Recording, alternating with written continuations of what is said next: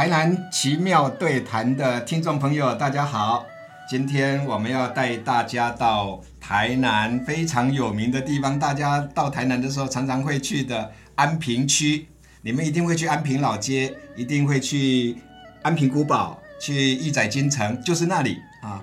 在那里有一座庙叫广济宫，非常特别。怎么这个特别法呢？我们今天要特别邀请。台南市民间文学集的总编辑林培雅老师啊，来跟我们进行对谈。林老师好，大家好，老师好。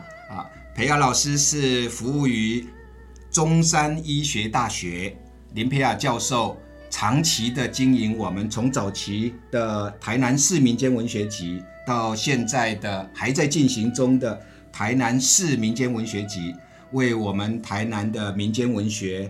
歌谣啊，故事啊，谚语啊，留下了非常珍贵的原汁原味的资料。要特别感谢培雅老师，我也是透过培雅老师的呃编辑的故事呢，发现，在我们安平区有一座天后宫大妈祖的避难所，叫广济宫。啊，广济宫的故事非常精彩。我们特别希望啊，培雅老师。在采录台南市民间文学之余，除了出版成书之外，也可以透过口头的再一次的讲述，让更多的朋友可以分享。培尔老师，呃，先跟我们说一下今天的主角广济宫的位置跟由来，好吗？好的，好的。广济宫哈，它其实就是在安平老街跟安平老街平行的孝忠街那边。好，大家去逛老街的时候，呃，再往那个古堡的方向再走走进去，那边有一条孝忠街哈，就在那附近。对，孝忠街三十三号。是是。那广济宫哦，安平人哈，他们不是叫公济宫，他们叫做空济宫。空界经对，有一个特殊的发音，很有趣。嗯嗯嗯。那这个呃海头社是整个安平最大的聚落，人口最多，嘿，它的历史蛮悠久的。嗯，那我们的广济宫也称作龙虎宫。是是。那不管称作广济宫、龙虎宫，它位于海头社，海头社就是现在安平古堡的附近。对。好，那。安平的妈祖刚刚说天后宫大妈祖的避难所，那究竟安平妈祖和广济宫有什么渊源呢？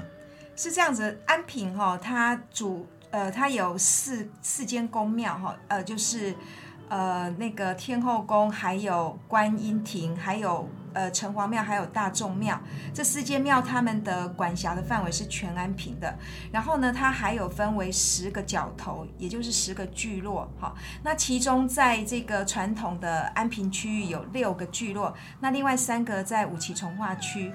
那这个呃安平妈祖在安平人的心中地位非常的崇高，是。可是它是一个多灾多难的妈祖。好，呃，在这个一八九五年。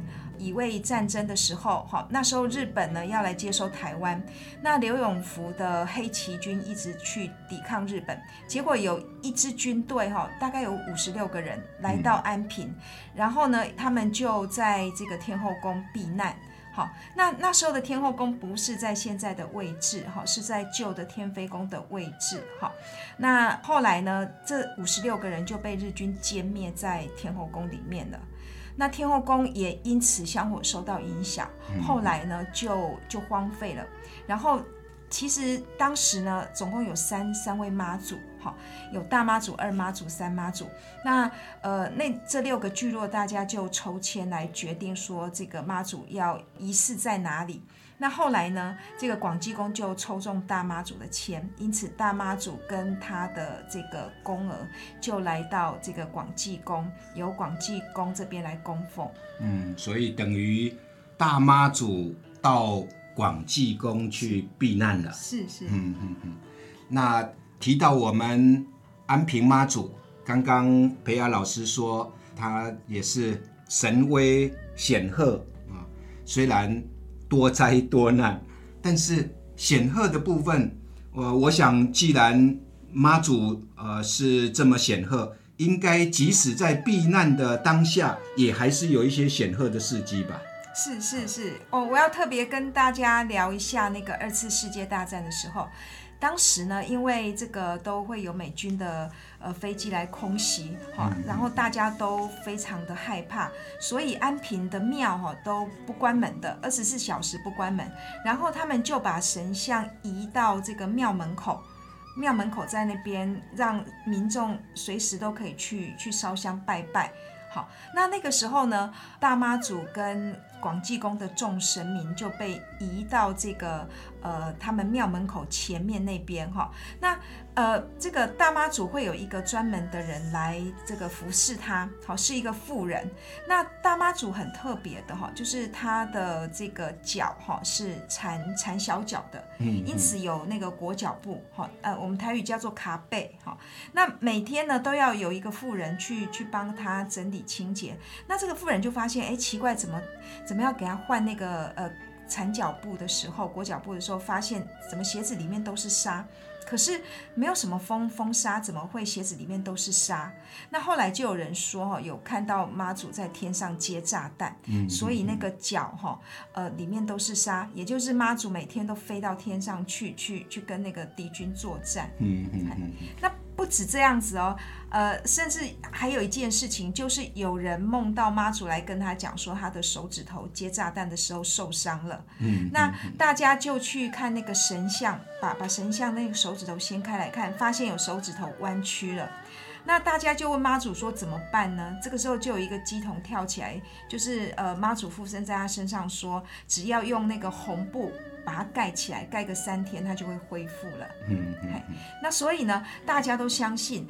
在这个二次世界大战期间，哈，安平都没怎么样被轰炸到，那就是因为这个妈祖保佑大家，是妈祖帮忙接炸弹了。是这个呃传说呢，在我们台湾呃很多地方都有，对对对，呃像屏东的万丹，对，他们甚至把接了炸弹的弯曲的嗯妈祖的手做成雕像，是是，也就是说。呃，我们台湾人普遍信仰妈祖，那也知道妈祖呃神威显赫，所以呢就有很多他救苦救难的故事在全台湾啊流传。所以像我们台南地区的庙宇，像呃家里的赵子龙庙啊，那赵子龙庙供奉的当然就是三国的武将呃赵子龙，赵子龙救阿斗的故事大家都知道。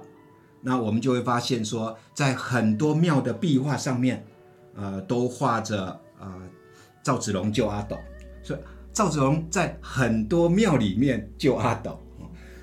我们的妈祖也是很有趣，我们的妈祖在全台湾接炸弹啊，那其中在安平，呃，可能接的还不只是有他呃手指头呃的变化可以作证，连他的脚上的呃沙子。呃，都可以呃证明说，呃，他忙着接炸弹啊，这是非常有趣的一个传说。那呃，他到了广济宫之后，呃，有没有为我们广济宫带来什么影响呢？广济宫原来供奉的是什么样的神神明？哦，广济宫它哦，这个很有趣哦。广济宫以前叫做呃，他们当地人都给灵猴经龙虎宫哈。那会叫龙虎宫，据说是因为哈广济宫呃位在安平最高的一个位置哈。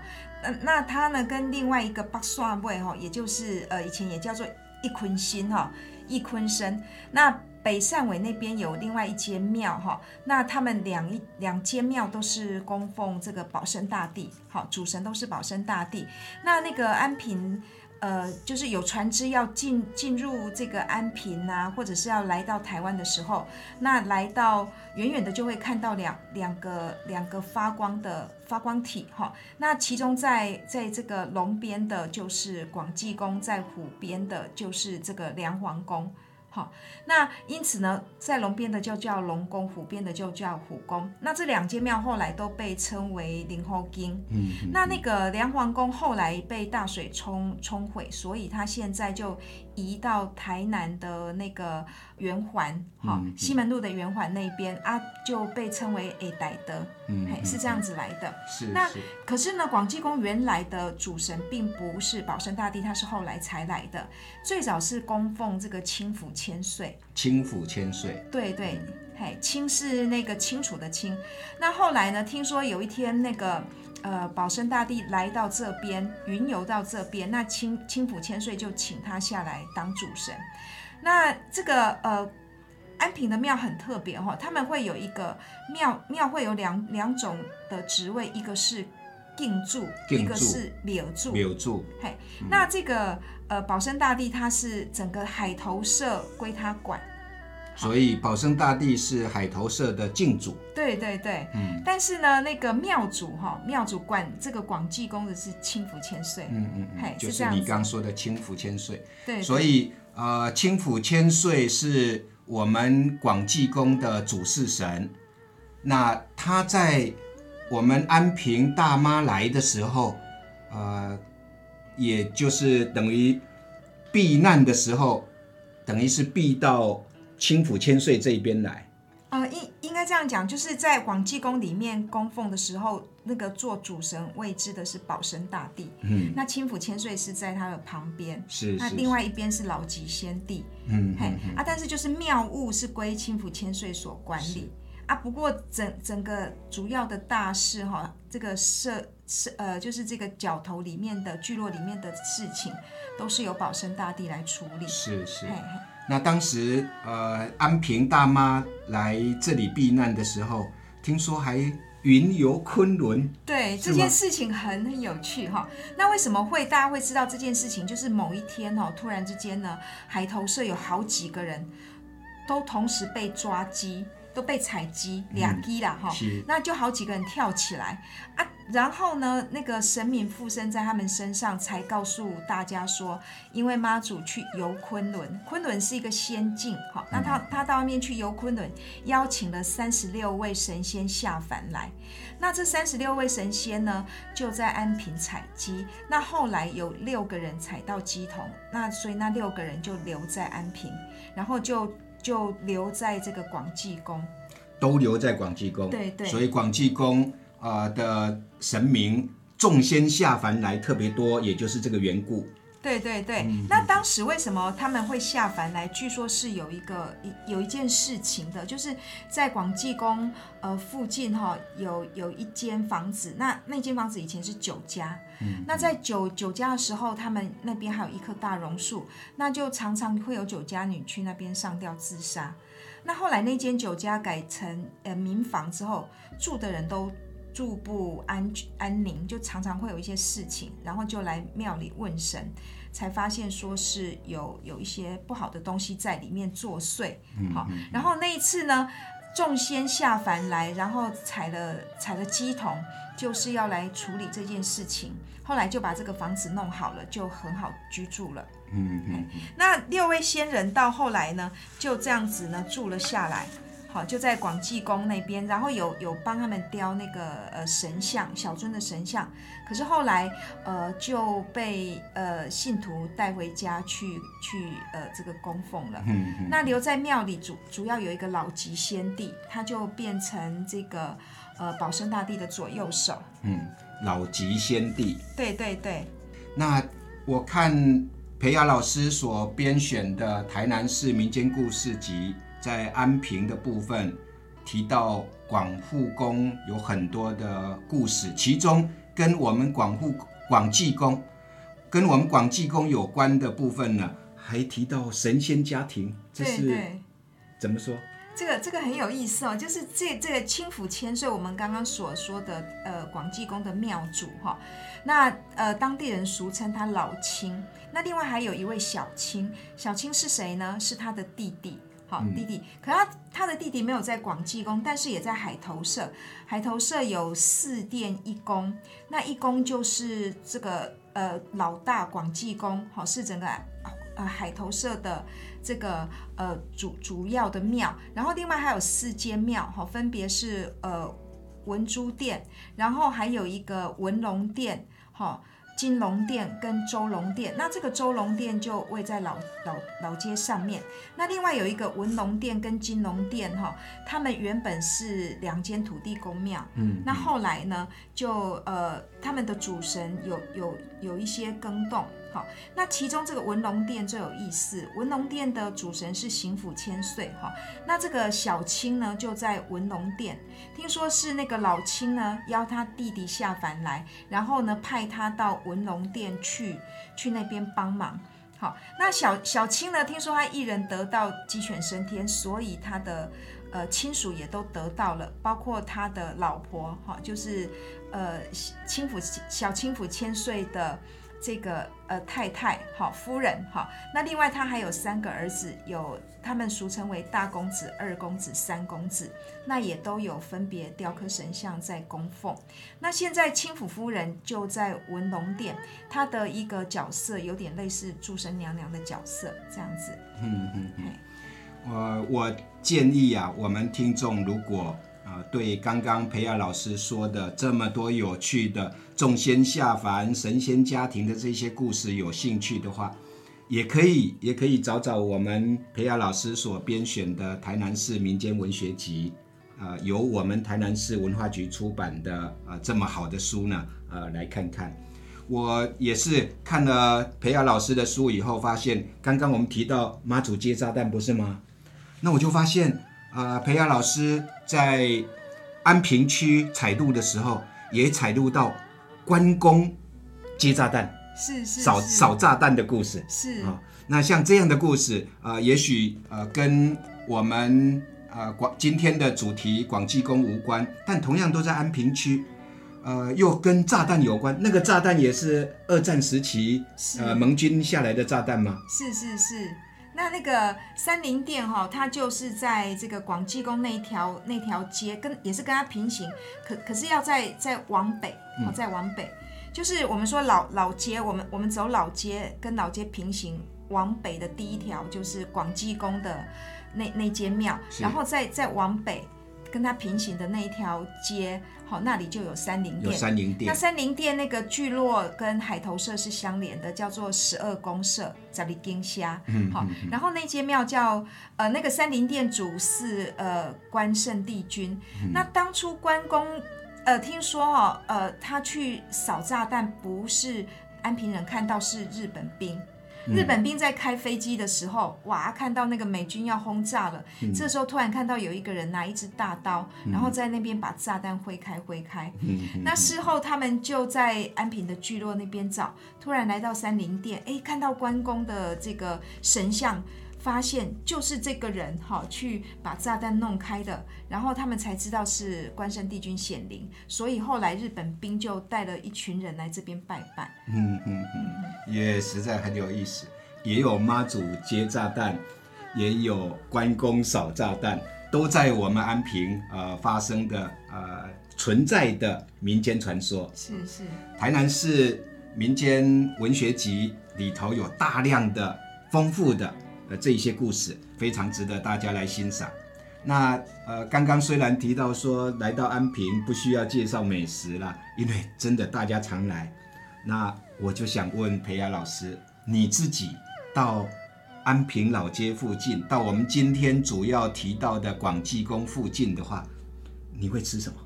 哦，其其实我去安平，我最喜欢的是安平古堡旁边的那个鹅阿珍，而且我只吃古堡鹅啊煎这一家。因为它的那个它是用猪油去煎的，特别香。还有它的酱哈，酱我们会有双色酱，然后它红色那个是加梅子的，我觉得特特别酸，特别好吃。嗯嗯嗯嗯。那刚刚好哦，不好意思，刚刚那个神仙家庭哦，还有一段我我还没有讲到哈，就是那个呃呃这个小青跟小青夫人他们有生了三个儿子，这三个儿子很好玩，据说他们很很顽劣不堪。也不也也不是说说顽劣，就是年轻人嘛，哈，年轻气盛，比较桀骜不驯。那结果他的爸爸妈妈很头痛，就想说要来找找那个比较老成的神仙来教他们。那其中有一个二公子，哈，二公子就拜了这个文龙殿里面，他们另外有供奉一尊冥府先帝，作为他的老师。那这个冥府先帝，哈，他学的是凤阳法。就是在道教里面有很多派别，其中有我们所熟知的茅山派呀、那另外也有一个凤阳派。好、那那凤阳派他的法术非常的神奇，可是这些法术有的时候它的杀伤力很强，因此呢，他要那个二公子发誓。好，那发誓他所发的誓就是，他如果去学这个法，哈，那他呢不会破戒，好，那他发誓终身要穿破衣，嗯，所以每次他的神像要穿之前，都会先先给他穿穿两个洞，才可以穿上去。是那这个二公子的神像哦，很凶恶哈、他就是手里抓着两颗人头，脚里踩着两颗人头。那他现在被供奉在东区一户民宅里面。嗯嗯嗯，呃，神仙家庭，呃，好像神界也跟人间差不多，是啊是是，非常有意思。今天特别感谢我们台南市民间文学集的总编辑、中山医学大学的林培雅教授，带我们去看天后宫大妈祖的避难所永济宫。希望听众朋友有空啊、也去看看，啊、看看他们众仙下凡的结果，看看他们神天家庭的组合。谢谢大家，谢谢培雅老师。谢谢谢谢。